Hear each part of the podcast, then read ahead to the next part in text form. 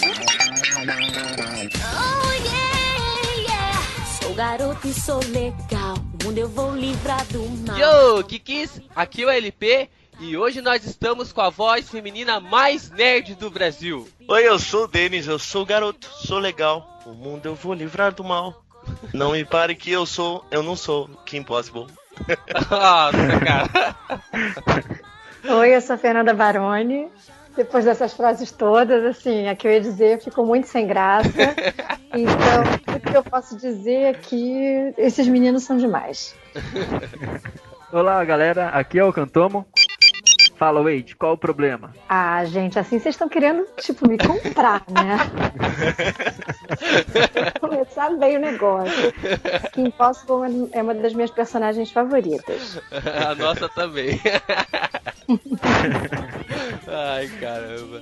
Sim, Kikis! Hoje eu estou aqui com a Fernanda Baroni, uma das maiores dubladoras do Brasil e podemos dizer do mundo. Ela traz vida a um, um dos maiores personagens femininos da cultura nerd. Então, depois se liga aí, porque a gente volta com tudo com essa entrevista que vai arrasar os seus corações. Chama, liga, que eu sou tua amiga. Acreditando. Pode acreditar, Kim, eles diminuíram o feijão. Ai, Rufus, eu quero uma análise desse burrito agora. Ou com calma, é só dar uma olhada, tá? Quero a percentagem de feijão e queijo. Ron, você ouviu alguma palavra que eu disse? A Bonnie tem coragem de me desafiar depois de tudo que eu fiz pela equipe e também fiz por ela. Eu não tô acreditando. Fecha aspas. E você ouviu o meu problema do burrito? Ah, Oh!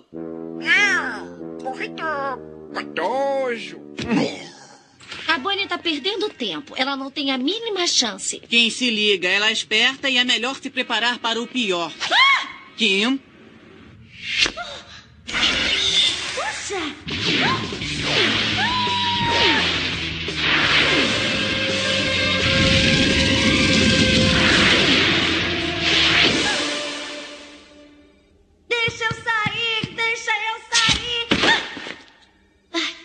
Tá legal. Qual é o problema? Impossible, bem-vinda.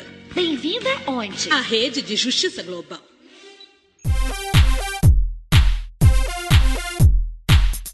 Bora lá, Kikis! Então a gente tá aqui, tanto com a Fernanda, o Cantomo e o Denis, para falar sobre essa carre a carreira dessa dubladora fantástica que tem trazido é, vida a vários personagens da cultura pop no Brasil. Fernanda, vamos começar, vamos começar comigo a primeira pergunta sobre a Vamos sua começar do começo. é, lógico. e a primeira pergunta que eu quero fazer pra você é: você começou bem jovem a sua carreira. Ah, Houve-se uma influência da sua mãe e da sua irmã sobre, sobre ela? Então, é, realmente eu comecei bem nova. É, acho que a primeira dublagem que eu fiz, assim, uma frase de bobeira, eu devia ter uns 10 anos. E aí eu comecei mesmo pra valer com 13 anos no Carrossel. Não sei se vocês chegaram a assistir alguma reprise, mas foi uma novela mexicana, né? Muito, que foi a Eu não primeira. assisti, eu não assisti reprise, eu era velho já. Não, Você é velho, né, Denis? eu sou um velho no momento. Opa! É, né? Vamos mudar de assunto. Então, junto com Rosa Selvagem, né? Não sei se vocês lembram, porque essa ficou meio, ficou meio eclipsada né, pelo carrossel. Na época, era, eram adultos que dublavam crianças. Então, o Silvio Santos, que na época falou pro Herbert Richards, né, que ainda era vivo, que ele queria crianças dublando crianças. E assim eu, eu convenci a minha mãe, que trabalhava com dublagem já, a Marlene Costa, é, e ela ia dirigir a novela. Eu convenci ela a me deixar fazer um teste e acabei sendo aprovada para fazer a Valéria. E a minha irmã, Flávia Sadi, começou nessa mesma época também, fazendo um papel menor, porque na época ela não tinha muita certeza se ela queria fazer. Então, assim, da minha irmã, na verdade, a gente entrou praticamente junto, então não teve assim uma influência direta da Flávia, embora hoje em dia é, ela é uma das dubladoras que eu mais admiro, eu acho o trabalho dela incrível, Eu sei que eu sou suspeita, mas É. eu realmente acho. Não vai chorar, Fernanda. Não, não vou chorar. E realmente é, teve muito, obviamente teve muita influência da minha mãe. Né? Desde pequena, em casa, os amigos da minha mãe iam lá para casa, todas as vozes né, que eu conhecia, que nós conhecíamos. Então, sempre foi um uma coisa muito fascinante para mim. Eu, eu já fazia teatro desde pequenininha e tal, mas queria, queria absolutamente fazer dublagem e, e foi assim. Acabei entrando e não saí nunca mais. Qual é o problema? Chama, liga, que eu sou tua amiga. Em algumas vindas do pessoal do Carrossel pro Brasil, é, houve-se algum tempo de, de que o Silvio Santos pedia pro pros dubladores dublarem os personagens, os atores do México ou de outros países ao vivo. Você chegou a participar desses rolos que o Silvio Santos fazia com os dubladores e esses atores mirins assim? Não, a gente chegou a gravar um comercial da Puma, que eles, a gente dublou o comercial. E a minha mãe gra- é, dublou uma entrevista da Gabriela Ribeiro, mas não foi ao vivo. Não chegou a Não, ser ao a- vivo, né? Não, a Gabriela Ribeiro fez a entrevista e depois a minha mãe dublou. Mas, mas a gente chegou em São Paulo, aí a São Paulo eu conheci o Silvio Santos, aquelas, aquelas né, bagaças.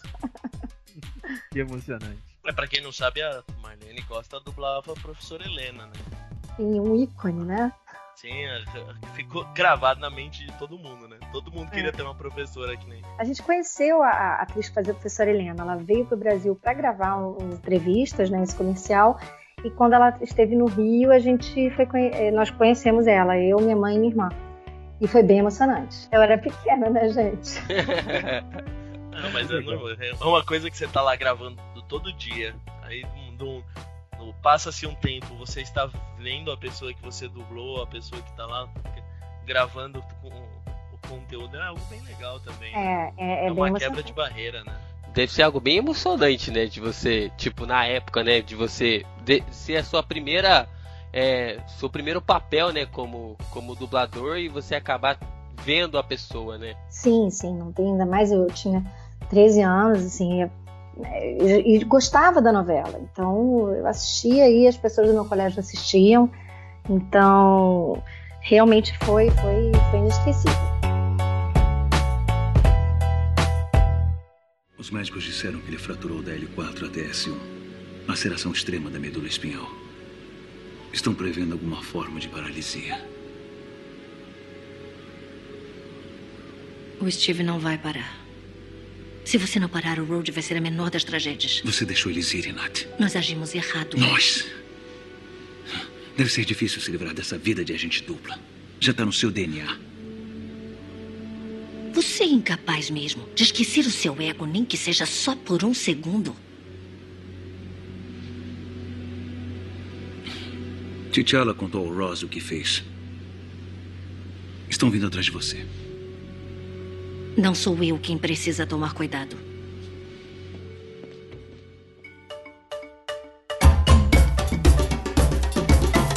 Ix, eu preciso confessar, eu não quero que a Fernanda pare de falar. Estou encantado com a voz que está saindo desse Oh. Skype. Essa é a voz da Fernanda, da Fernanda a paisana. E não deixa de ser fabulosa. Você traz vida a personagens famosos, como o Silas falou.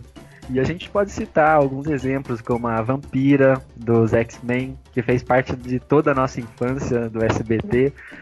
E também a Vampira do filme. Teve a Viúva Negra, mais recente aí, dos Vingadores. A Sheila do- da Caverna do Dragão, quem não se lembra desse desenho, né? E a, a que a gente tanto mencionou aí no começo, a Kim Possible, que é um personagem marcante. E quais desses personagens foram mais impactantes pra você né, na sua vida, assim? E por quê? Bom, vocês citaram assim personagens bem emblemáticos mesmo. E mas antes de, de, enfim, de falar dos personagens, eu queria só fazer uma parte sobre a Sheila da Caverna do Dragão, porque na verdade esse no começo, ela as duas primeiras temporadas, ela foi dublada pela minha mãe, pela Marlene Costa. Eu era bem pequena, inclusive, quando passou a Caverna do Dragão a primeira vez. E quando o desenho voltou assim, a terceira, hoje em dia a gente grava tudo de uma vez, né? Todas as temporadas. Antigamente demorava pra vir e tal. Então, quando a terceira temporada veio, E eles resolveram fazer testes, porque, tinha, se eu não me engano, tinha se passado mais ou menos 10 anos, e alguns dubladores tinham saído da, da empresa, outros não dublavam mais, outros a voz tinha mudado. Então eu acabei fazendo teste com outras duas dubladoras para fazer a voz da Sheila, e a genética falou mais alto.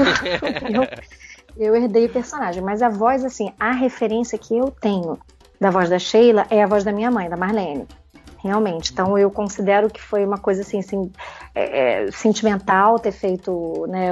Foi, foi uma coisa que me fez muito feliz ter, ter, feito a voz da Sheila, mas eu nem me considero, sabe, assim, a voz, a voz da Sheila mesmo. Sim. E com relação aos outros personagens, esses realmente, assim, a Vampira e a Kim Possible, elas são muito marcantes. A Vampira, eu, como você disse, né, desde o desenho antigo, passando pelo X-Men Evolution e pelos filmes que eu tive o prazer de fazer, é, realmente essa é a personagem. Às vezes eu, eu encontro umas pessoas, né? Ah, você faz o quê? Faz dublagem.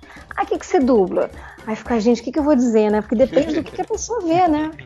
Tem gente realmente, tem gente que eu falo, ah, eu dublo Vingadores. Aí a pessoa fica com aquela cara me olhando assim, como se nunca tivesse visto Isso, Vingadores. Tipo, como assim? O quê? Vingadores o quê? Então o X-Men é um ponto pacífico, assim, eu consigo atingir mais é. pessoas, digamos. E é uma personagem que eu tenho um carinho enorme, uma personagem cheia de nuances e, e que eu sempre tive muito prazer em fazer. E a Kim Possible é um xodózinho, assim, desde que eu fiz o teste, eu torci muito para ganhar. E eu brinco que muitos diretores me escalam para fazer teste de ruivas, né? Porque é, meu cabelo é verdade. é assim.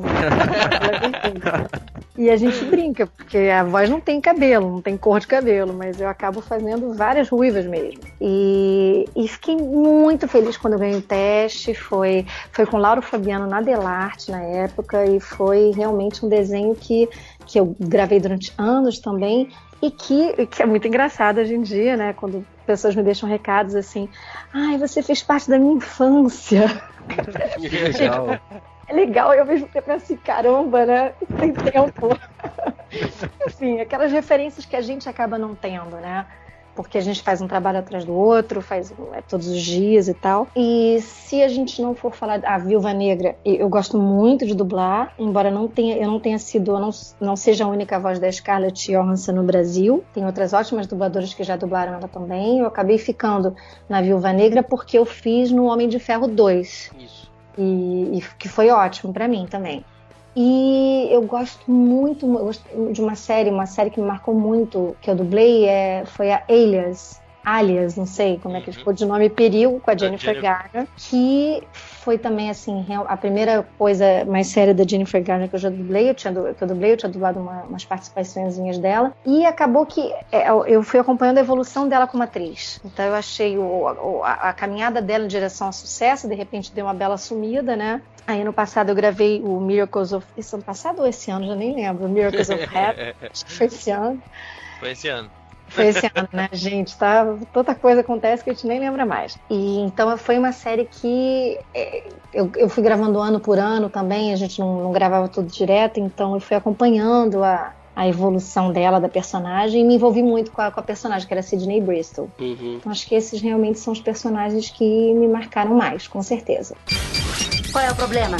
Chama, liga, que eu sou tua amiga no fato de você estar tá dublando alguns personagens, né? Às vezes você precisa de uma técnica um pouco mais elaborada.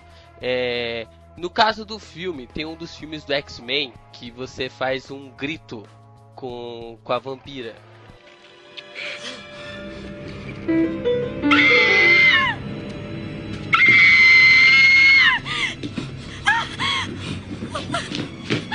Marie! Eu não sei o que aconteceu com ele! Conte. Eu não sei. Eu só toquei nele. Eu.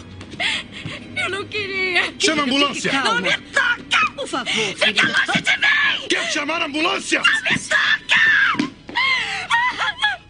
Senhoras e senhores, Como é que você faz pra não, no outro dia não estar sem voz depois de um grito daquele tipo ensurrecedor? Eu lembro que grito é esse. E na verdade tem técnicas, né? Você tem técnicas para você gritar sem, sem você ferir a sua voz. Tem vezes que não tem jeito, você acaba errando né, o, o lugar onde você coloca a voz. Mas isso definitivamente assim não é o maior problema. Você imagina quando a gente dubla filme de terror, né? Nossa. Eu já dublei. Tá sem parar. Eu me lembro muito da Casa de Cera. Casa de Cera, gente, como eu gritei naquele filme, meu Deus do céu. Eu não parava de gritar.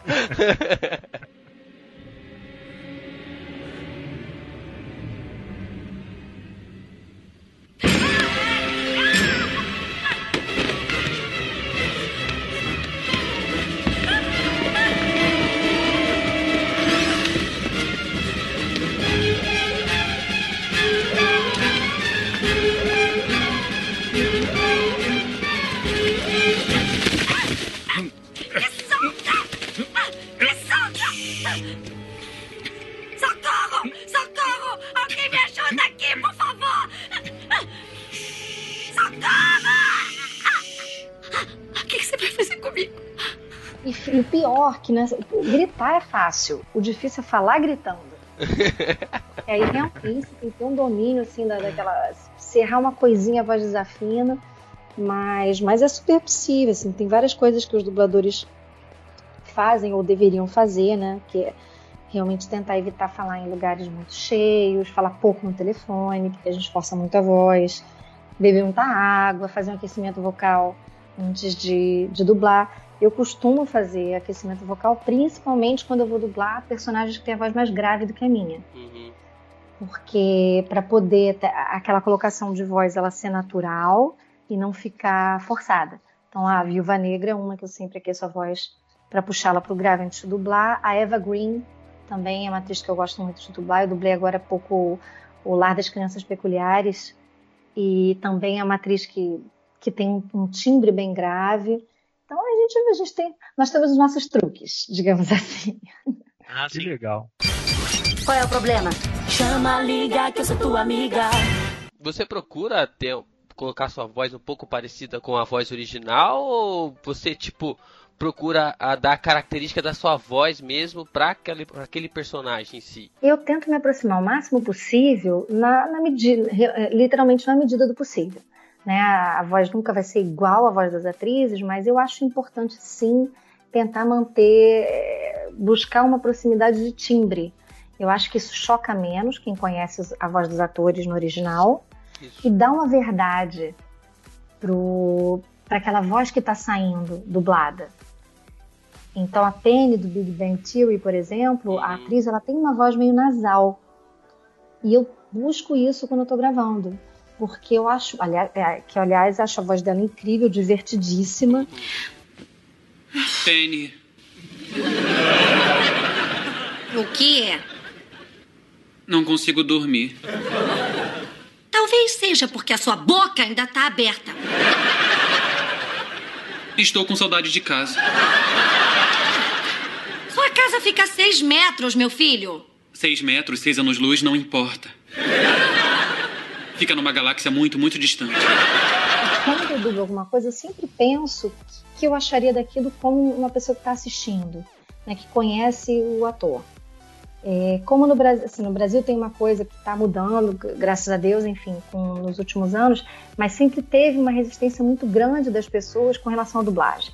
É É uma coisa, é cult dizer que não gosta de dublagem. Né, assim, pelo menos em É vários meios. verdade. Eu Eu já ouvi bastante isso daí. Gente, vocês não sabem, eu já passei por cada uma, do tipo, o que, que você faz? Aí eu faço dublagem. Ai, jura? Que legal! Eu odeio dublagem. que vacilo, cara. É, é que, é que acaba, acaba, acaba sofrendo muito um, um bom profissional da área acaba sofrendo pelos aqueles profissionais É, produzidos em Miami, né? Sendo bem franco, acho que não tem nada a ver com a dublagem de Miami. Eu acho que as pessoas, elas falam que elas odeiam dublagem sem ter visto uma coisa dublada realmente que elas não tenham gostado.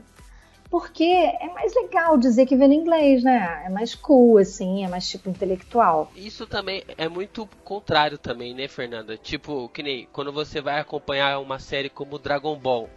Se você vai ouvir em japonês, você acha tipo assim, cara, que estranho. Aí você vai ouvir, você ouve em português, isso, cara, é sensacional, entendeu? Então, tipo, eu acho que vai de, de gosto para gosto, né? Tudo na vida é uma questão de costume. É. Né? Eu, eu dou sempre o exemplo do Barrados no Baile, que era uma série que passava na década de 90 na Globo. E que todo mundo da minha geração viu dublada. Então, assim, todo mundo viu essa série com a dublagem. Então eu falo, quando as pessoas me dizem que elas odeiam dublagem, eu falo assim: ah, é? Você odeia? E Barrados no Baile? Você via como? Ah, dublado, só dublado. Aí eu falo assim: então você não odeia dublagem? Ah, Ah, não, mas Sim. Barrados no Baile eu vejo. Então, na verdade, as pessoas. O que, é, não é que elas odeiam a dublagem, elas. É questão de hábito. Se você vê uma série, se você sempre viu a série dublada, você vai odiar ver a série no original. É, isso E se mesmo. você sempre vê a série no original, você vai odiar ver dublada, vai achar estranho, não vai, não vai achar que não combina. É questão de Então, costume, pessoas- né? Costume, e aí é uma questão tem também das pessoas pensarem. né? querer falar inglês, né? Também tem esse tom de, ah, eu assisto inglês porque é mais. Ah, Aí- original, aí, é. aí as pessoas, as mesmas pessoas que falam isso, elas falam, ah, mas desenho animado eu só vejo dublado. Dublado. eu vou ficando cada vez mais sem argumento, né? Que a pessoa vai, vai, vai transformando aquilo num- numa coisa que não tem nada a ver. E quando eu, eu, eu particularmente acho que a gente tem que ter todas as opções. Então você tem que, se você quer ver é, no original, você vai ver. Se você quer ver dublado, você vê. Se você quer ver legendado, você vê. Se você quer. e, gente, tem que ter opção para todo mundo. Tem os Isso. deficientes visuais, que não é só a dublagem, é a dublagem e audiodescrição. Isso. Tem os deficientes auditivos, eles precisam ver com legenda. As crian criança não alfabetizada tem que ver dublado. Dublado. Pessoas com dificuldade de leitura precisam ver dublado. Ou às vezes, como prova a, grande audiência dos canais de TV a cabo que são dublados, as pessoas querem estar com a TV ligada e ouvir um programa dublado, não querem ler, não querem ou querem só deixar a TV ligada, só ficar ouvindo. Então, é, ao invés das pessoas ficarem dizendo que odeiam dublagem, ou elas podiam fazer uma crítica construtiva, né, dizer o que, que elas odeiam na dublagem, que aí eu acho que é válido, ou então simplesmente dizer, ah, eu prefiro, ao invés de dizer eu odeio, né, odeio é tão forte, eu prefiro ver original. É, o que quebra muitas pernas, ô, Fernando, eu acho que é quando o dublador é ator, assim como você, a gente tem um exemplo também do Guilherme Briggs, tem exemplo de outros, de outros dubladores que são atores também, isso é excelente, né? Mas o problema é quando a gente pega um- uma pessoa X que é famosa, mas que nunca dublou nada, mas só pra alavancar aquele produto, entendeu? Então isso, isso meio que acaba, é, é, eu acho que entre aspas, é queimando um pouco a dublagem brasileira, né? E isso não só a brasileira, mas como de outros lugares também, né? Olha, para ser bem franca, eu acho que é natural que o- a- as grandes empresas queiram, a gente chama de star talent, né? Chamar as pessoas, as pessoas famosas para dublar, porque é uma maneira de ter uma divulgação espontânea do filme. É, muitas star talents dublam direito, porque, assim, você falou, ah, os dubla- os dubladores que são atores, né? Então, só para esclarecer uma coisa também, na verdade, para você ser dublador, você tem que Tem que ser ser ator ator. Isso. né? Aí, assim, não vou nem entrar no mérito de, de um ou outro caso de, de pessoas que não são atores e que são chamadas para dublar porque são famosas, mas a maior parte dos casos são de atores famosos, né, que não têm o hábito de dublar e que são chamados para fazer uma voz de algum filme. Então, muitas vezes você tem um ótimo trabalho. É um trabalho mais demorado, porque eles não têm a técnica nem a prática, mas é um bom trabalho. Outras vezes não. Então, não acho, particularmente não acho que seja isso que queime o filme da, da dublagem. Acho que às vezes o que pode estragar num filme desses é uma má escolha, né? Escolher uma pessoa que realmente nunca trabalhou como ator é, ou como atriz, e, e isso realmente pode, pode dar um resultado bem ruim. Mas com, com relação às pessoas famosas, elas, elas têm direito de dublar, elas, tão, elas têm o nome delas, elas vão ganhar. Elas não vão ganhar para dublar o filme, elas vão ganhar para divulgar o filme. E, é isso, faz parte. Acho que não adianta ficar se incomodando com isso também. Onde está o seu anel do poder? Eu já disse, o meu irmão colocou na Cidadela das Sombras. Os meus amigos encontraram um anel. Um anel azul muito brilhante. Olha, cuidado. Cuidado!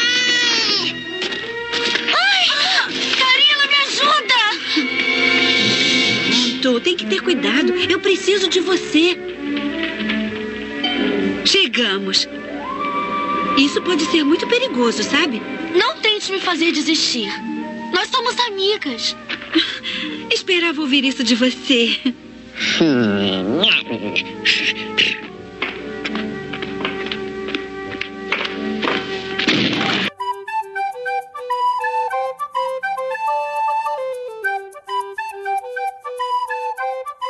teve muito, você acabou vindo da sua família, né? Que foram grandes é, mar- pontos marcantes para te levar para dublagem. E para uma pessoa que não tem nada, nenhuma ligação, Fernanda, com esse meio, não conhece direito como que é o trabalho para ser pra, da dublagem, assim, como que é o melhor caminho, qual é o caminho mais concreto, o, o, o que não é feito de sonhos, o que é da realidade mesmo para a pessoa entrar nesse mercado e conseguir trabalhar com a voz. Bom, para começar, o dublador, ele, a primeira coisa que ele se, ele, se a pessoa realmente quer dublar, ela precisa ser formada como ator. Tem que ter uma formação de ator e, e ter um registro profissional de ator, que pode ser conseguido numa faculdade de teatro, num curso profissionalizante de teatro, ou alguns atores que começam muito cedo pegam esse registro através dos trabalhos que já fizeram, juntam uma certa quantidade de trabalhos, aí depende do sindicato né, dos artistas de, de cada estado. É, eu, eu comecei muito cedo, mas eu fiz escola de teatro depois. Eu me formei na, numa escola de teatro estadual do Rio de Janeiro, chamada Martins Pena. Eu acho que faz toda a diferença para um dublador ter essa formação em teatro. A licença, no caso, não é uma licença, né? É o registro profissional de ator que você tem que ter. Não acho. Essa, as pessoas me perguntam, ah, mas tem que ter voz bonita para ser dublador. Eu acho que a voz bonita é o, é o de menos no, no trabalho do dublador. Um bom dublador, ele sabe ter uma voz bonita e uma voz feia. É, se o cara só tem aquela voz bonita, aquela voz de, de, de, locução, não tem muito. Eu, particularmente, acho que não tem muita vida, né? É, ficar só colocando a voz, ficar só impostando a voz, não, não acho que esse seja o caminho mais legal para uma boa interpretação em dublagem. É que nem todo mundo tem uma voz bonita, né? Tipo, você vai, você vai atuar. Que nem, você vai, vai pegar um personagem de um filme, né? E esse personagem de um filme, ele é uma pessoa comum, né? Então, tipo, ele tem que ter uma voz de uma pessoa comum, né? Na, na, algumas vezes, né? Sim, sim, com certeza. É, quer dizer, tem, tem pessoas que têm vozes muito bonitas, mas eu acho que até as pessoas que têm vozes bonita, bonitas, elas têm que saber fazer natural, né? Porque ninguém ninguém tem uma voz, né, assim, o tempo, uma voz impostada o tempo todo. E, e, com relação, eu falo, eu falo, com relação a entrar no mercado, né? Eu falo isso para algumas pessoas que falam para mim que elas querem fazer curso de teatro e tal, se formar como ator só para trabalhar em dublagem. Eu digo sempre para a pessoa procurar um workshop antes de, se, de entrar numa escola de teatro. Né? Normalmente são pessoas até mais velhas que não são crianças, né, que perguntam isso. Eu falo, procura um workshop de dublagem, faz uma aula teste duas, três aulas se você achar necessário, conversa com o professor e vê se você acha que você algum dia vai conseguir fazer aquilo. Não precisa fazer de cara e não se faz de cara. Né? É um trabalho que é uma coisa que você adquire com o tempo. Mas eu fico sempre pensando na pessoa que entra né, numa escola de teatro, pensando exclusivamente em ser dublador e aí chega para dublar e não sai né? Porque tem, enfim, a frase que eu ia dizer no começo, que era todo dublador é ator, mas nem todo ator é dublador. Então, eu conheço ótimos atores de teatro, de televisão, de cinema, que quando chegam no microfone não conseguem, não conseguem fazer a mesma coisa que eles fazem no teatro, no cinema, na dublagem. E vice-versa. Ótimos atores em dublagem que têm uma certa dificuldade com o vídeo ou com o teatro. Então, é importante a pessoa talvez ter uma noção, né, se, se aquilo pode funcionar para ela ou não. E a partir daí, sim, se formar numa escola de teatro numa faculdade de teatro e depois começar a fazer cursos de dublagem. É, é muito importante, a gente só aprende na prática. Não é fácil entrar no mercado, mas não é impossível. Realmente o mercado está mais concentrado entre Rio de Janeiro e São Paulo, né? Os dois, Rio de Janeiro, Rio de Janeiro e São Paulo, sendo que São Paulo, assim, eu não tenho muito conhecimento de causa para dizer, mas eu acredito que tenha muito mais empresas mesmo que o Rio, né? O grosso do trabalho hoje em dia até eu acredito que esteja em São Paulo, que é a capital financeira do país também, né? Então, mas está entre Rio e São Paulo. Sempre eu acho muito legal hoje em dia quando a gente mistura elenco de Rio de São Paulo e que eu acho que a gente tem ótimos atores em, em, em ambos os estados. E com relação aos outros estados, eu, não, eu realmente estou sem conhecimento de causa, não posso dizer. De vez em quando a gente ouve falar de que está tendo dublagem não sei aonde, lugar X, lugar Y, e normalmente quando a gente ouve falar disso, é num, num sentido assim, ah, estão dublando lá e tá pagando mais barato, tá? porque normalmente são pessoas que não estão informadas do, do acordo dos dubladores, essas coisas todas. Mas, mas é isso, a pessoa realmente quer, tem que tentar, tem que ter, e tem que ter muita paciência, porque é igual qualquer outro veículo em que o ator vai atuar. Se a pessoa quer fazer teatro, não é só porque ela faz um curso de teatro que ela vai fazer um milhão de peças, né? Ela tem que fazer o curso e tem que conhecer as, ir lá, conhecer as pessoas, ensaiar, assistir. Tem que dar a cara a tapa. É, gente, televisão então não tem nem que dizer, né? Televisão é dificílimo, dificílimo. Né? E, e, e, dublagem é a mesma coisa, porque tem, tem uma, uma coisa também, eu, eu vejo muito isso. Muita gente que faz curso de dublagem fala assim: ai, gente, mas eu fiz o curso de dublagem, eu sou dublador. Não não é dublador, porque fez um curso de dublagem. Né? Você pode ser um ator, quer trabalhar com dublagem, mas você vira dublador mesmo depois de algum tempo, né? De carreira, assim, que você realmente já está dominando a técnica, já, já consegue fazer um, um, um bom trabalho. Mas é isso, independente de ser dublador ou não, somos todos atores. Qual é o problema? Chama, liga, que eu sou tua amiga. Então, geeks, para finalizar, a gente vai fazer aqui um jogo rápido. Eu e o Cantomo e o Denis, a gente vai fazendo algumas palavras e aí a Fernanda vai falando o que vier na mente dela sobre tais palavras. Eu começo falando sobre sua cor favorita, Fernanda. Azul. Seu jogo? Buraco. Buraco. Eu jogava muito com a minha avó. Adoro. Que legal. Uma comida favorita? Hum, estrogonofe. Família. Tudo. Mistério? A máquina do mistério do Scooby-Doo. boa. Muito bom. Comédia. A vida, né? É uma grande comédia. Esporte. Corrida. E por fim, super-heroína, super-herói. Ai, gente, eu, vou, eu não posso escolher uma, né? Eu tenho tantas que eu, que eu dublo. Vamos de Viúva Negra, Vampira e Kim Possible, que não deixa de ser uma super-heroína também. Qual é o problema? Chama, liga, que eu sou tua amiga. Geeks, esse foi o nosso, a nossa segunda entrevista, né? Agora com a Fernanda Baroni. E gostaria que a Fernanda desse um, um beijo ou um abraço para os nossos ouvintes aí do GBRcast. Pessoal, um grande beijo para todos. Eu espero que vocês tenham curtido a entrevista e tenham curtido o podcast. E para quem, independente de vocês gostarem de dublagem ou não, é, obrigado por acompanharem os nossos trabalhos. Valeu, gente. Muito obrigado e até a próxima.